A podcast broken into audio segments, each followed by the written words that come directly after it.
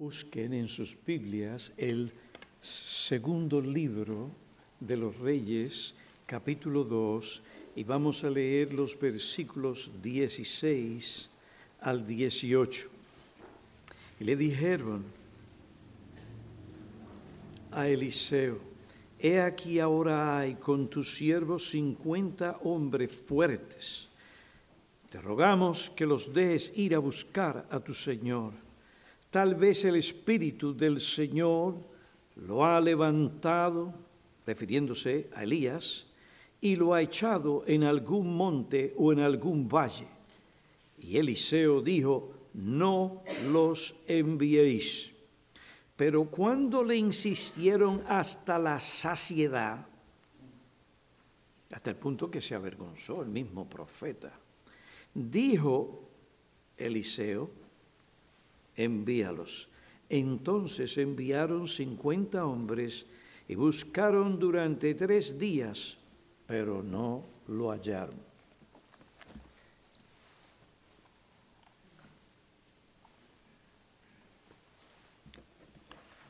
Vamos a tener un momento de oración. Padre, agradecidos estamos de que nuevamente por medio de tu Espíritu tú mantienes vivas nuestras almas. En este mundo en el que nos encontramos caminando hacia el cielo. Que tú, por medio de tu palabra, hables a nuestros sedientos corazones. Que tú nos des pan del cielo te suplicamos por nuestros jóvenes para que tú les des luz, la gracia de tomar el consejo y de evitar en sus vidas la simpleza y la impetuosidad. Y lo que pedimos por ellos, lo pedimos también por nosotros. Te suplicamos estas cosas para el bien de tu iglesia y la prosperidad de la misma en Cristo Jesús, Señor nuestro, envía tu Espíritu. Amén.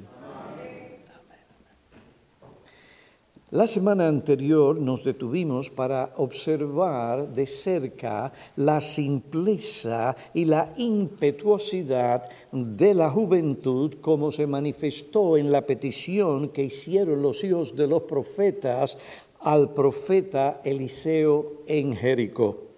La simpleza de estos hombres jóvenes fue la credulidad e inexperiencia que les llevó a hacer una petición imprudente y sin fundamento. Su impetuosidad se vio en su irreflexión, impulsividad, celo sin conocimiento y precipitación con la que insistieron que el profeta les dejara buscar al profeta Elías. El profeta les dejó ir a buscar. Esperó pacientemente que la providencia les mostrara su error este hombre ejerció la gracia de la mansedumbre ante la simpleza, ante el celo sin conocimiento, ante ese entusiasmo carnal y reflexivo de estos hombres jóvenes. ¿Qué es mansedumbre? La mansedumbre pues esto denota una actitud humilde que se manifiesta por un dominio propio ante la provocación del mal. Estamos siendo provocados a hacer algo malo. Pero la mansedumbre es esa fuerza interna que Dios da para gobernar nuestros pensamientos y corazones para no reaccionar con venganza o con un espíritu de represalia. Este hombre ejerció paciencia. El siervo de Dios tiene que ejercer paciencia y mansedumbre y cuánto. ¿Qué le dice el apóstol a Timoteo en la segunda carta que le escribió, capítulo 2, versículo 23 al 25.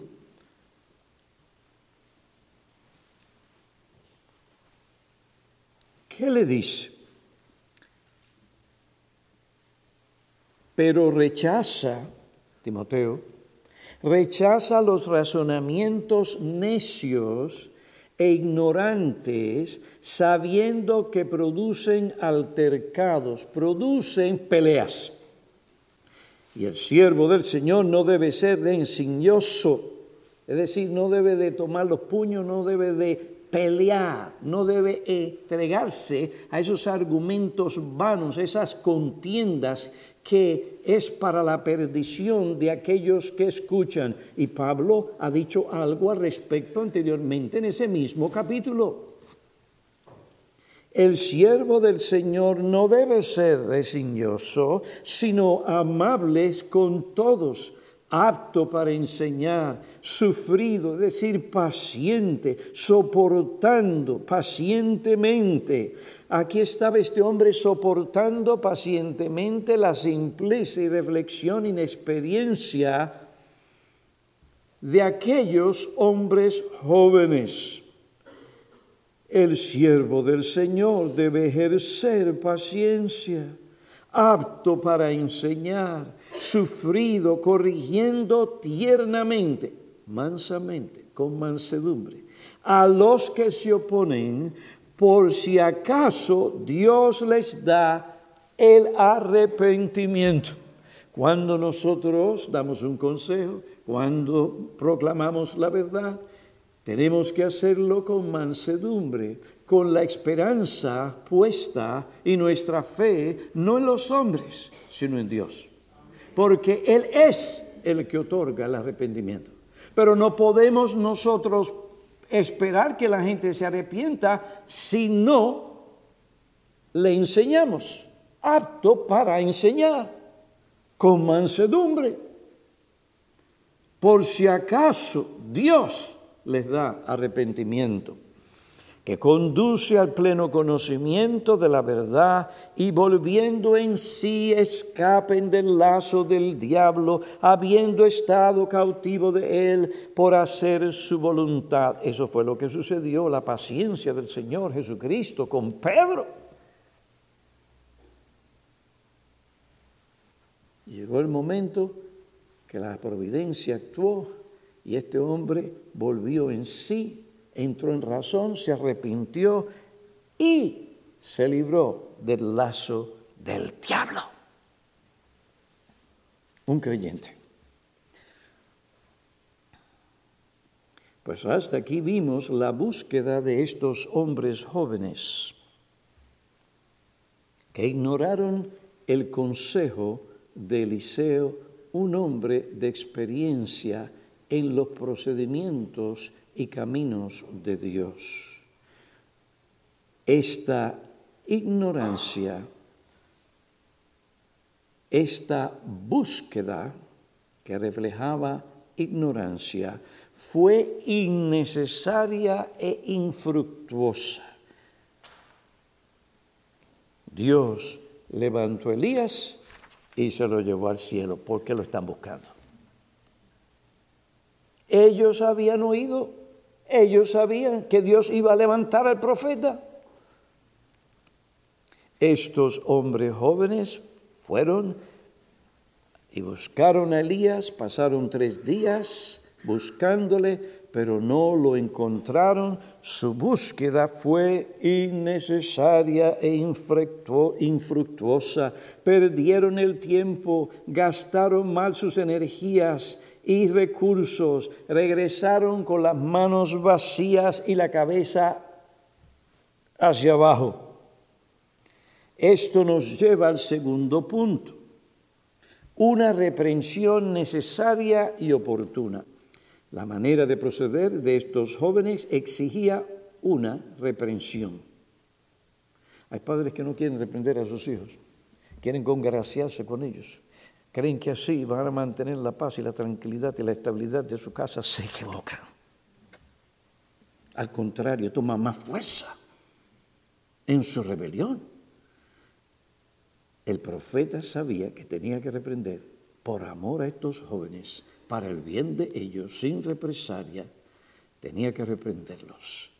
Cuando regresaron, Eliseo les dijo, versículo 18, no os lo dije, no vayáis. Se los dije. Esa fue otra forma de decir que ellos estaban equivocados. Eliseo les reprendió por su simpleza, impetuosidad, precipitación y por no oír un consejo, el consejo de un hombre sabio, íntegro, de fe y con experiencia en los caminos y procedimientos de Dios, un hombre cuya vida Mientras servía al profeta, mostró una y otra vez que buscaba el bien del pueblo de Dios.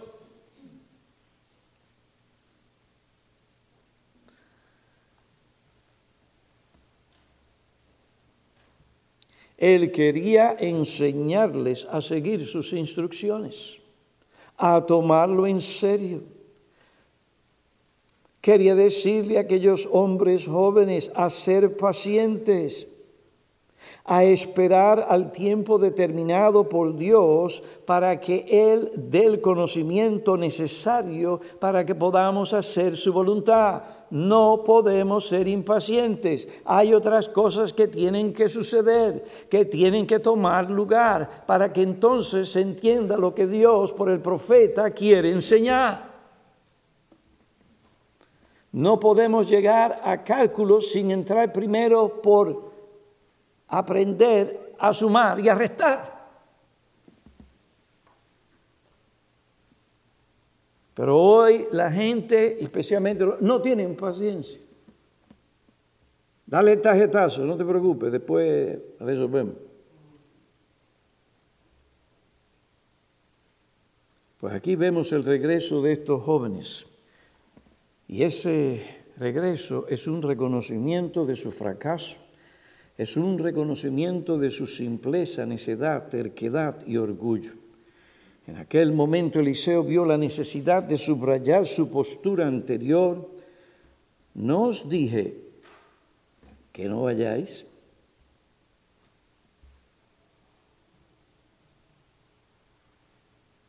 La vaga de la convicción. no os dije que no vayáis. Esos hombres jóvenes no se olvidaron de la lección. Eliseo no ignoró ni apoyó el engaño y el desvío de estos jóvenes, ni su simpleza e impetuosidad para estar de buenas con ellos. Aprovechó la ocasión que la providencia le otorgó para reprender el espíritu, la actitud y el comportamiento de ellos. El propósito de su reprensión no fue proclamar su victoria sobre la imprudencia e ingenuidad de ellos. Es decir, no empezó a bailar allí, ay, qué bueno te lo dije, ay, ya tú sabes. No, esa no era la actitud. Pero la lamentablemente algunos de los jóvenes de esta generación son muy débiles. Por cualquier cosa toman decisiones precipitadas. Esa irreflexión, ese espíritu no les deja meditar y pensar en otras cosas importantísimas y hacen mucho daño, no solamente a ellos, porque si fuera a ellos, sino también a su familia, a sus hijos y a los demás.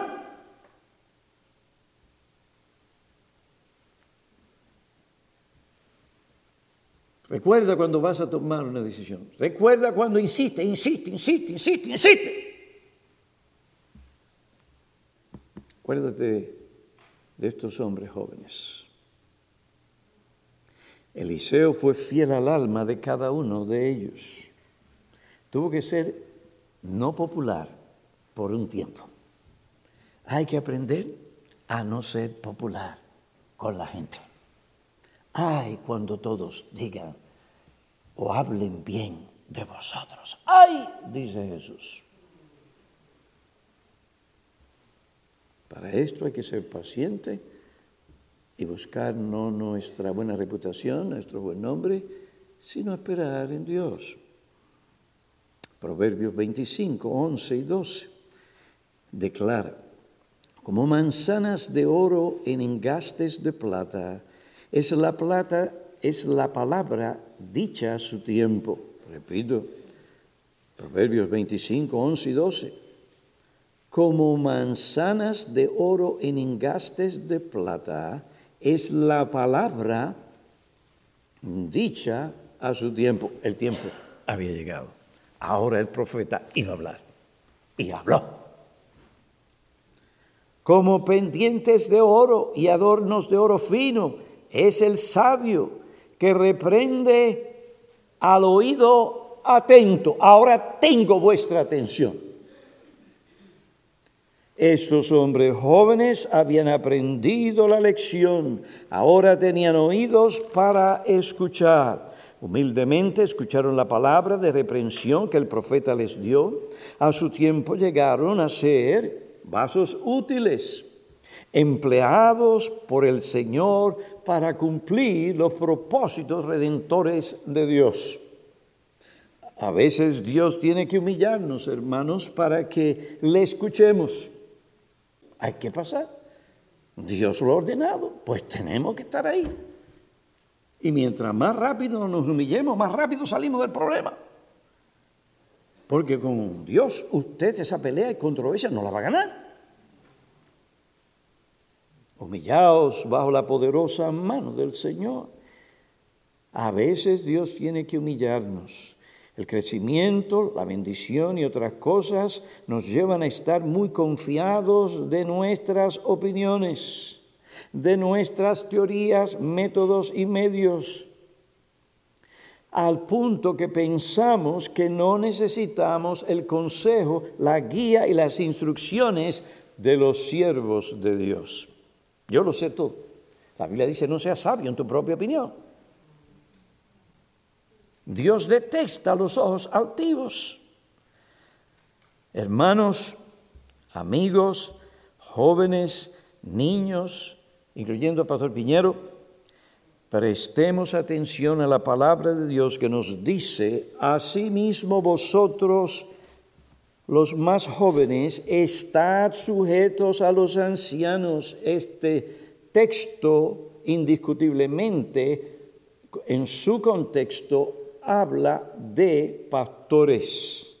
Estad sujetos a los ancianos y todos revestidos de humildad en vuestro trato mutuo, porque Dios resiste a los soberbios, pero Dios da gracia a los humildes. A los humildes.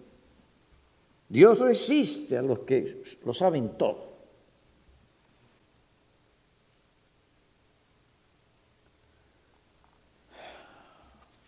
Que Dios nos dé la gracia de la humildad. Proverbios 23, 22 dice, escucha a tu Padre que te engendró. Escucha las enseñanzas, las verdades y los consejos bíblicos.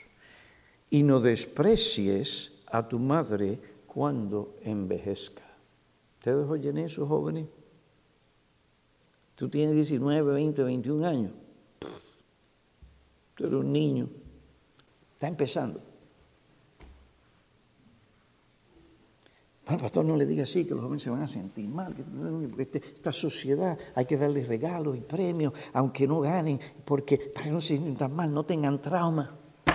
Trauma van a tener si tú los tratas no según la realidad, porque la vida, cuando uno la va a vivir, oye, vas a enfrentar la realidad y allí no te van a dar regalitos por perder o por fracasar. Y esa es nuestra sociedad, hermanos. Y si tú no tienes problema y tienes un espíritu humilde, todo lo que te voy a decir, todo lo que te voy a leer del libro de Proverbios, tú dices, ay, gracias. No desprecies a tu madre cuando envejezca. Tiene una, es más, especialmente las mujeres, tienen el sexto sentido que tú no tienes. Hay algunas tienen siete. La experiencia es la experiencia. Sí, todo esto hay que leerlo con los ojos puestos en las escrituras, porque nuestros padres también se equivocan. Pero oiga bien, usted va a oír y va a oír con atención. Yo escuchaba a mi padre, aunque sabía que estaba errado por el conocimiento que tenía de la palabra de Dios. Aún así, prestaba atención y buscaba ver y entender lo que me decía para ver que no se fuera a escapar algo, porque puede ser que él no me esté diciendo lo que tiene que decirme con los versículos que respaldan lo que él dice, pero algo me está diciendo y tengo que prestar atención.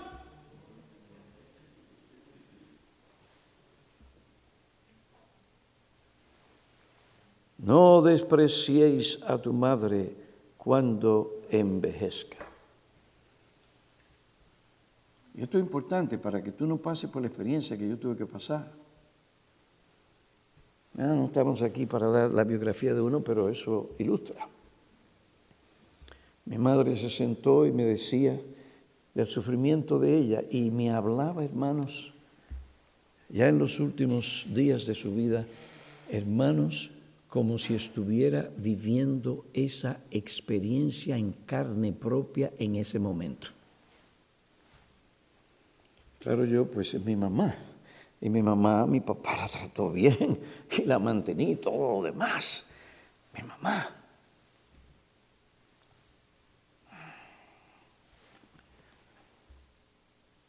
Pero Dios me abrió la cabeza para escuchar a mi madre aún después de estar muerta.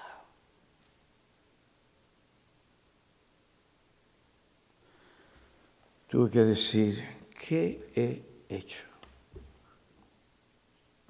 ¿Qué hice? Sí la llamaba, hablaba con ella. Cuando me parecía me miraba, me de aquí abajo.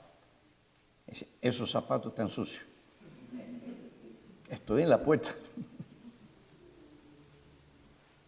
Era un carácter mi madre. Pero su sufrimiento me llevó a entender que no era suficiente el amor y el cariño que le estaba dando. Yo era el primogénito, aquel por quien ella había orado y dedicado en el vientre para que fuera un siervo de Dios. ¿Qué he hecho? ¿Qué hice? Debí haberle llamado y llamado y llamado hasta la saciedad.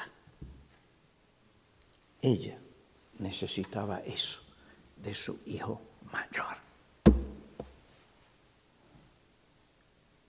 Pero yo estaba en lo que yo pensaba ellos entendían.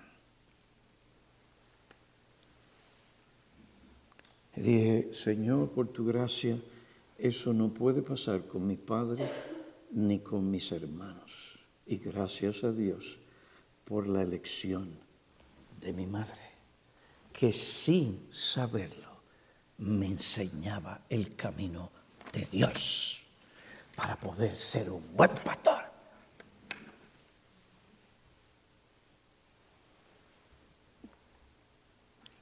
Jóvenes, oigan el consejo. La Biblia les dice, no hagáis yugo desigual, no anden con malas compañías, sean cuidadosos de los trabajos que eligen porque si no son sabios, esos mismos trabajos serán usados por el enemigo para apartarles de oír la verdad y apartarles del pueblo de Dios, de la adoración. Esto es sumamente peligroso. Esto ha sido ordenado por Dios. Y a menos que en la providencia Dios dé una gracia especial y muestre si usted tiene que estar de pie y cabeza en la iglesia.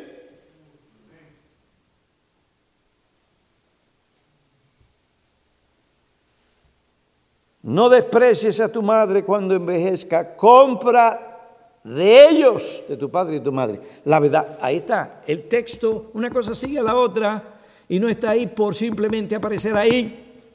porque es la verdad lo que vamos a comprar de nuestros padres, nada más que la verdad, pero la verdad.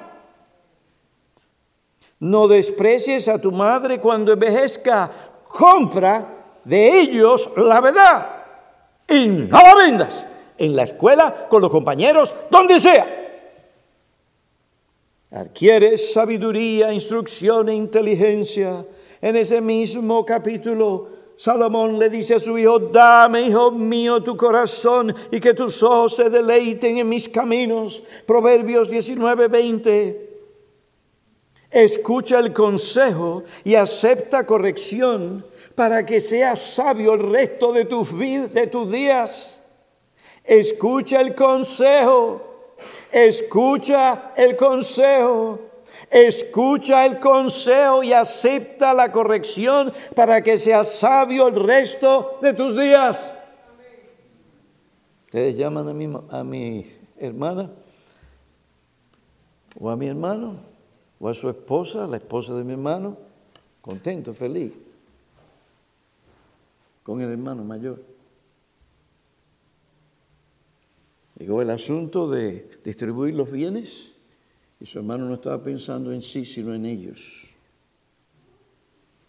Buena oportunidad que Dios me dio para ser sensible completamente a ellos y olvidarme de mí.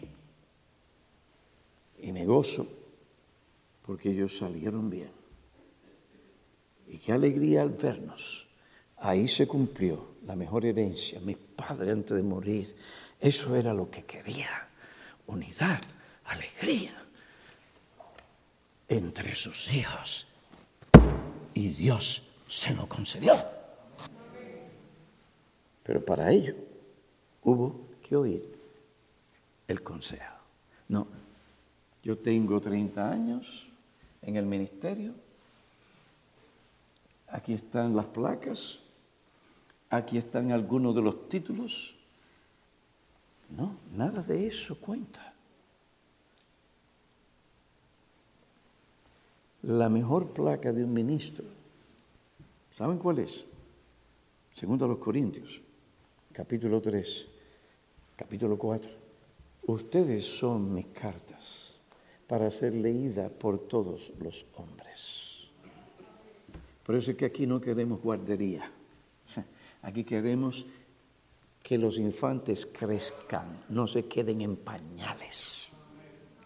Y que los que han madurado continúen hacia aquella meta, que es conformidad a Cristo en toda su plenitud. Aleluya, así sea. Señor, por amor a tu Hijo, danos tal cosa en esta iglesia.